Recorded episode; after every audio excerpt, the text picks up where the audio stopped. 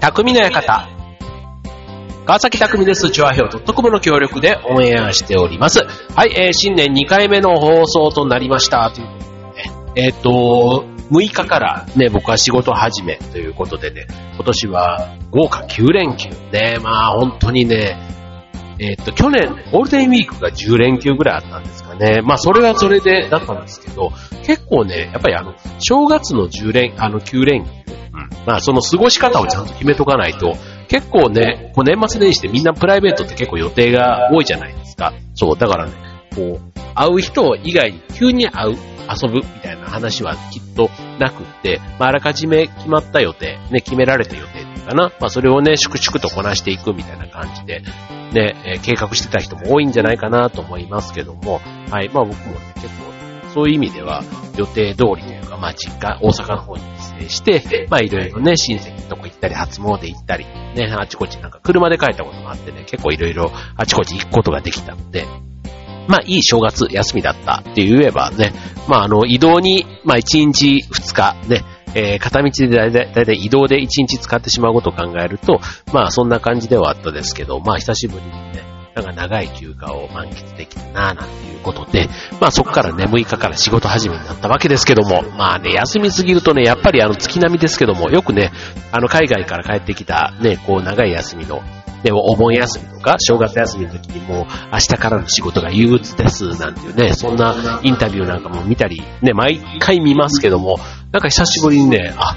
明日から5日間働くんだ、なんていうのをね、ちょっとあの、ね、こう、ちょっと心の、なんていうの、体というよりは、気持ちのね、なんかリズムをね、こう取り戻すっていうのは、やっぱり長く休みを取ると、ね、仕事からこう、気持ちが離れるというか、なんかモードを切り替えるね、なんかそこに、ちょっとあの、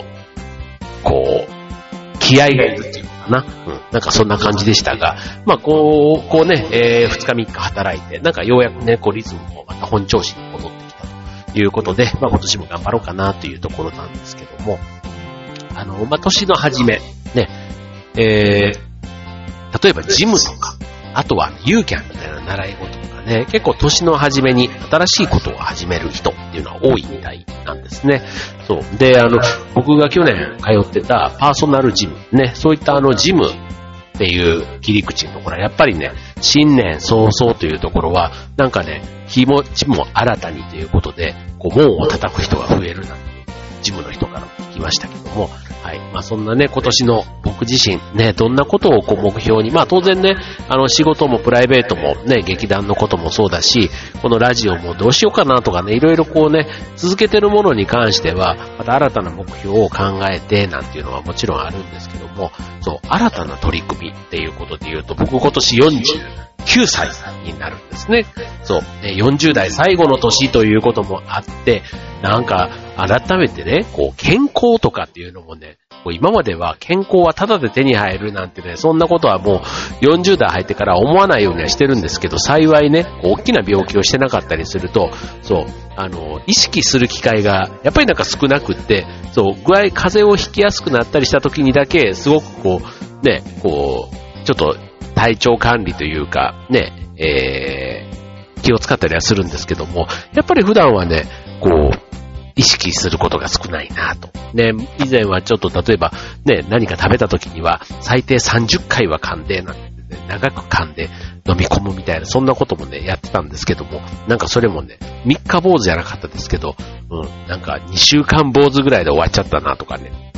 そう、なんか健康っていうので、こう、ジムのね、なんかああいう運動とかは、なるべくはやるようにしてるんですけど、ただなんか、健康のためなのか、ね、こう、スタイルじゃないけど、太らないための対策というか、ね、こう、ね、かといって別に、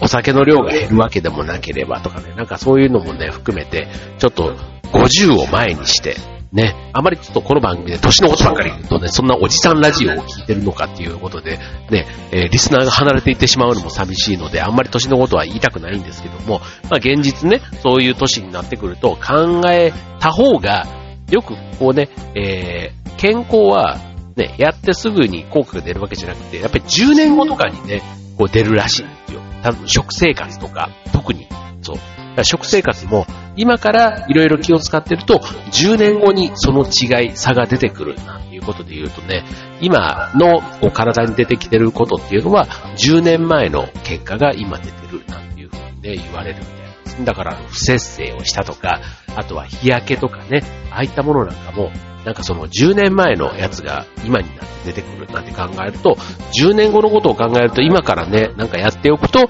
なんかいい結果が出る。逆に悪い結果にならないっていうことを考えると、そんなことで今年、えー、目標の一つに掲げようかなというか掲げたいと思っているテーマ。それは、腸活です。はい。腸活。あの、いろんなね、今までも朝活とか、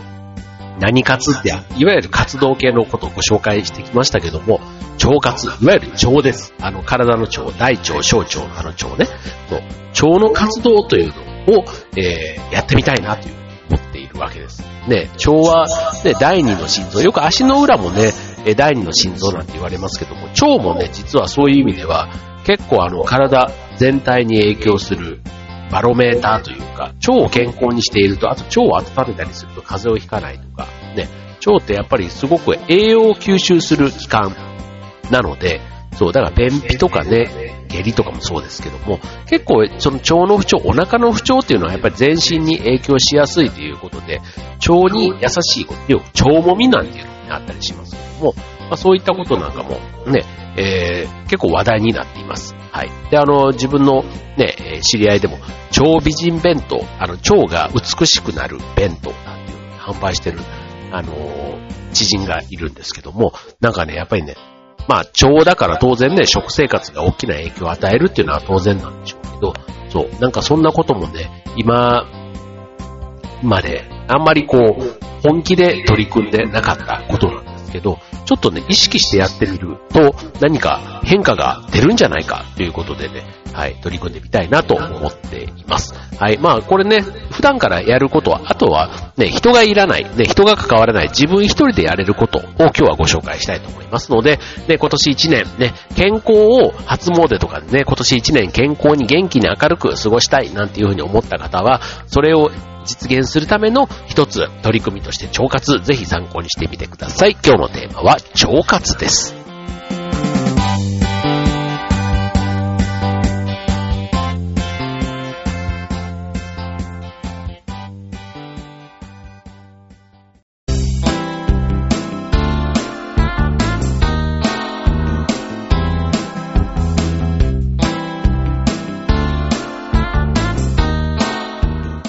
はい、えー、今日のテーマは腸活ということでね、はい、まあ腸活、言葉ぐらいはね、聞いたことある方いらっしゃるんじゃないかと思いますが、まあ腸に良い活動、ね、腸活ですけども、まあ具体的に何をすれば良いのかということ。まあ当然ね、お腹の話なので、なんとなくね、良い食、ね、腸に良い食べ物、食品を取るのがっていうふうに思う方多いでしょうし、結構ね、女性がやっぱりこう、便秘とかをするからなんですかね。まあその関心を持ってる人が多い。例えばヨガとかね、ああいうのもね、腸にいいだとか、ね、結構温めたりとか、ね、お腹を温めるとかね、なんかそういうふうに、あのー、言われることは多いですけども、はい、えー、まずは、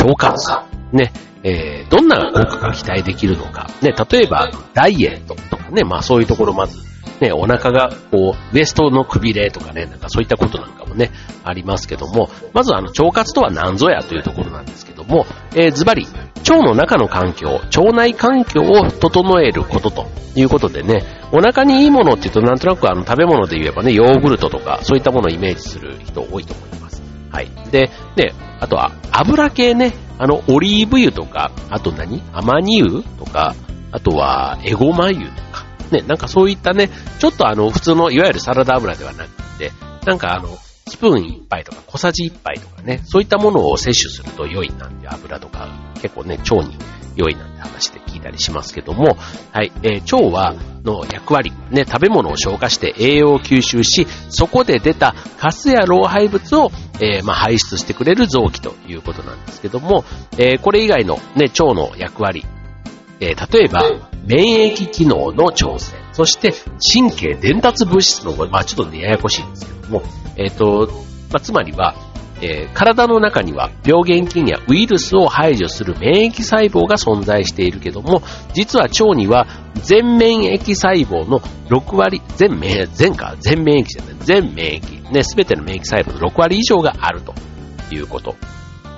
で、あとは、セロトニンやドーパミンなどの幸福ホルモンと言われる神経伝達物質を合成するのも腸ということで、えー、特にセロトニンは睡眠ホルモンと深く関係していて、これは95%腸で作られているということで、はい。なので、ね、安眠には、このね、腸の健康にしておくのがなんとなくいいんだろうなっていうのは、なんか、ね、これだけでもわかるんじゃない？かなと思います。はい。ということで腸は心と体を操る臓器として体の影の支配者とも呼ばれているということなんですね。まあ腸見えない臓器だからね、ねお腹痛い時とかね、あのちょっとね、ちょっとうん、ちの話とかになっちゃいますけど、なんかそういう時にしかね、なかなかこう意識することは機会がないんですが、ただ腸活をすることで、えー、美肌、あとは見た目の若々しさ、ダイエット効果、あとはアレルギーや風邪の予防、ね、この季節にぴったり予防、あとは改善にもつながる。あとはメンタル面の健康、睡眠改善など、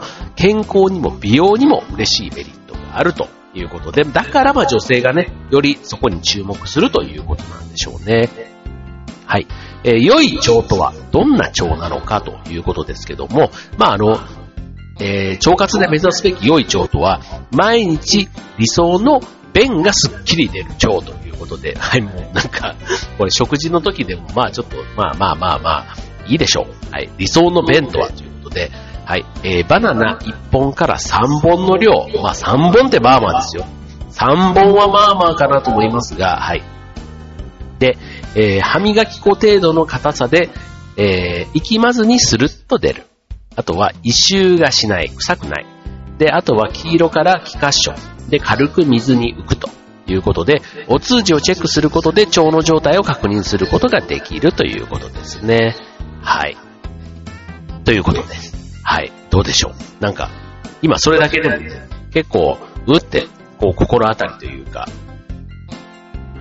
なんか自分の今の腸はあんまり良くないんじゃないかなとかね、なんかそういうふうに思った方いるんじゃないかなと思いますけども、さてさて、それではじゃあ今からできる腸活ということでね、えー、簡単にやれる腸活今日はこの後ご紹介したいと思います。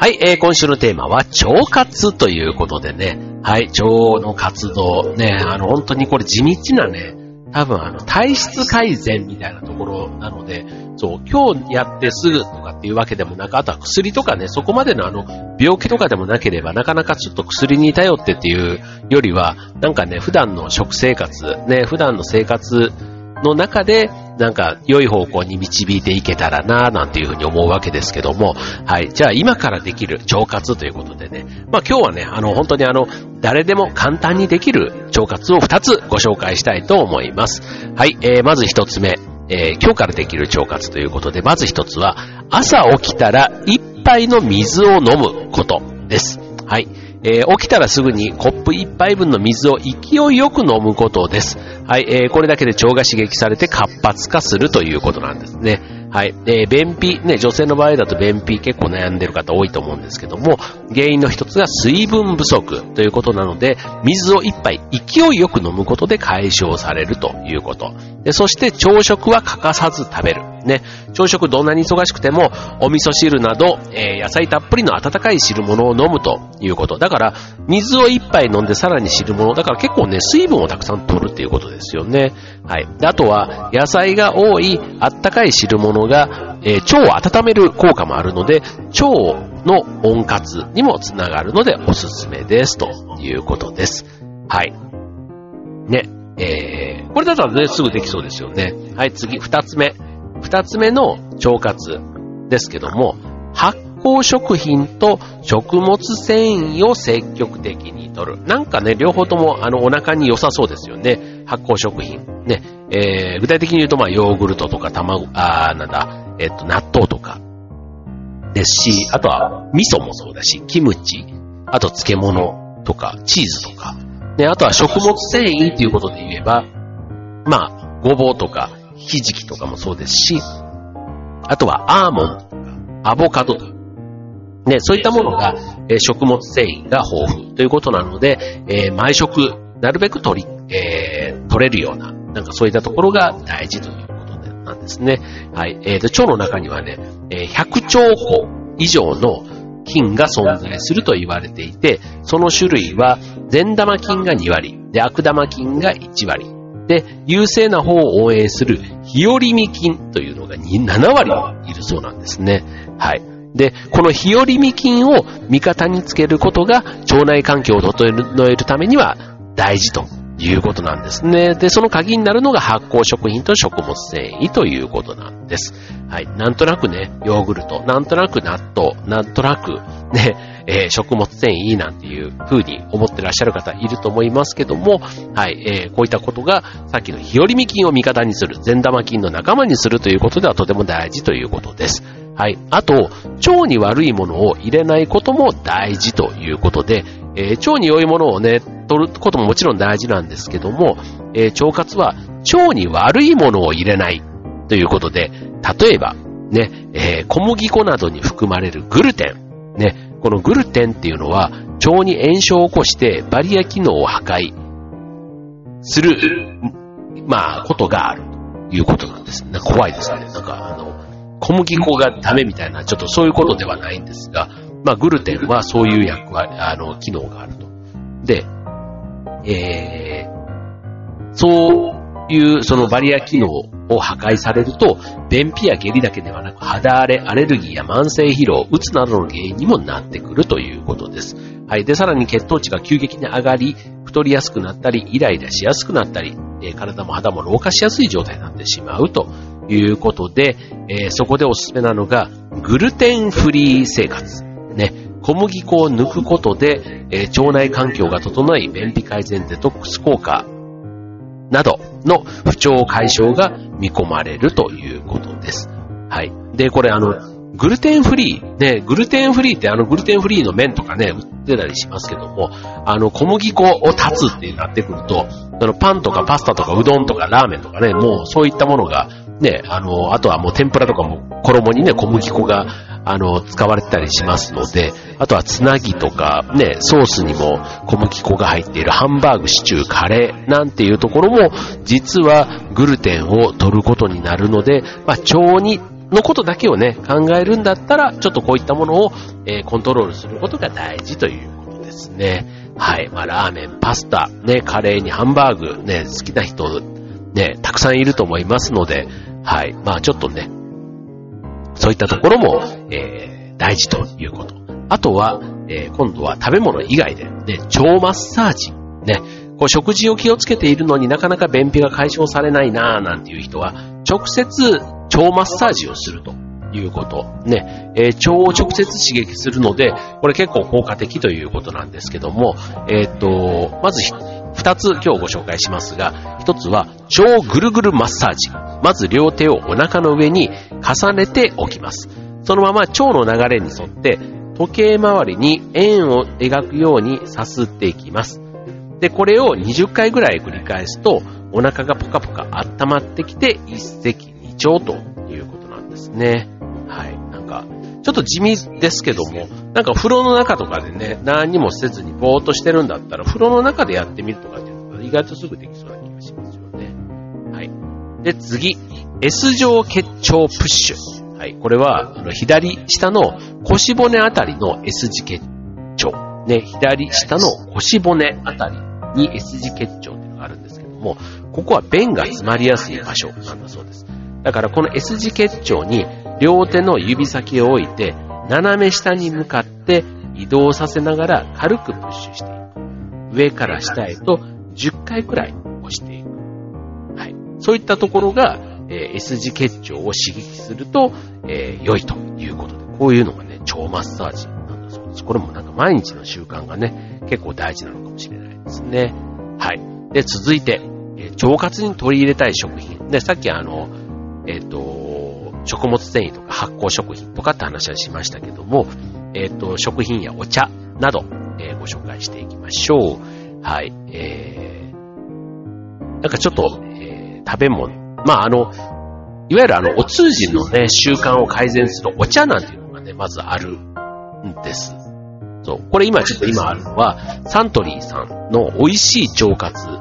流々茶っていうのかな。ウーロン茶系のものですね。はい。えー、飲みやすいウーロン茶。で、えー、野菜などに含まれる食物繊維の一種が含まれていてということです。あと、それからもち麦。ね。もち麦は食物繊維が多いということで、これ、え、ー、と、白米の22倍もあるそうです。なので、メタボや糖尿病の予防、コレステロールを下げる効果などもあって、便秘の改善にもつながりますということです。これご飯に混ぜて、ね、うちなんかも出てます。出て、出てきますね。はい。で、続いて味噌とかキムチとかっていう発酵食品ですね。はい。まあ、キムチはね、ちょっとあの、まあ、匂いが、ね、結構ありますので、食べるタイミングはね、あるかと思いますけども。はい。で、それから酵素。ね。えー、実は酵素を取り入れること自体は、腸にとってはとても良いということで、えっ、と、これはもうあの、酵素自体はね、えー、腸にももちろんいいんですけども、ダイエットや肌や髪、爪などの健康にも効果があるということで、まあ、ビタミン、ミネラル、ね、そういったものも豊富なものもあるので、ぜひね、そういったものもちょっと探してみると良いということですね。はい。で、あと他には、えー、牛乳、あとヨーグルトドリンク、いわゆるビフィズツスキンね、えー、とか、ね、そういったものが含まれていて良いということ。あとコーヒー、ね、これはあの、ビフィジュ、ビフィジュツキン、ビフィジュツキン、ビフィジュツキンね、えー、ヤクルトとかね、なんかビフィジュツキンのイメージありますけどね、えー、の餌になるオリゴ糖が豊富。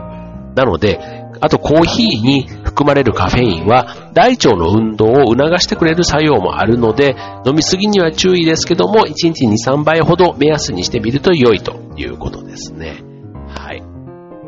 ということで、いろいろちょっとね、結構今日ご紹介したのはそんなに難しい話じゃないですよね。全部あの、ね、コーヒーもそのまま飲むだけですから、なんかあの、調理とかしてっていうことではなくて、はい。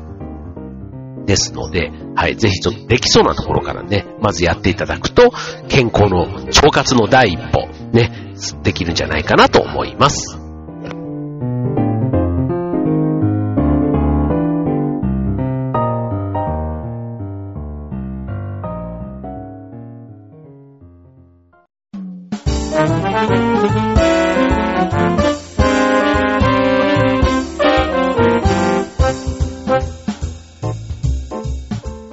い、えー、今週の匠の館は腸活ということでね、今年始めてみたい、ね、まあちょっと自己啓発というか取り組みで、はい、えー、腸の活動、ね、腸内環境を良くすること、整えることということで、はい、結構女性の間では流行っている。でもね、男性でもね、結構あの、そう、何気にこう自分一人でやれる、すぐできる、しかもね、体に良いことっていうことで言うと、あの、取り入れてる方、ね、最近あの、ね、こう、肌とかの手入れなんていうのもね、もう以前と比べると男性の美意識の向上っていうのなんかそういうので、男性化粧品の売り上げとかね、ああいったあの、化粧品というか化粧水？なんか手入れのものなんかも結構意識高い系の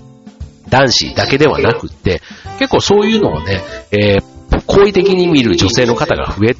たこともあってか、ね、奥さんが自分の旦那さんにそういったものをね、勧めたりするケースもある、なんていうことで。で、やっぱり女性がそういうふうにね、押してくれると男性も、ちょっとね、一歩踏み出しやすいっていうのかな。そう。だからこの腸活なんていうのもね、結構食べ物に関するところを、あの、奥様にね、結構頼ってる男性もまだまだ多いんじゃないかなと思いますので、なんかね、同じ、ね、別にこれあの、旦那さんだけじゃなくて、ね、女性自身もね、えー、自分の腸活にも当然つながるわけですから、自分一人じゃ長続きしないなーなんていう人は、一緒にね、こう、パートナーの方と協力しながらやっていくなんていうのもいいんじゃないかなと思いますね。はい。まあ結構ね、地味で、ね、あんまりこう、見た目の変化がわからないけども、自分自身では、さっきみたいなね、こう、睡眠のことだとか、ね、お通じとか、ね、あんまりこう、人に悩みとして相談してまででではないですけども、明らかに改善したら、ね、以前とは違う、ね、良くなったっていう実感はきっと湧くはずですので、はい。なんかさっきのね、えー、腸の役割、ね、第二の心臓じゃなくて、えっ、ー、と、隠れた体の支配者みたいな、なんかそういった風にも言われる、そんな腸ですので、ね、大事に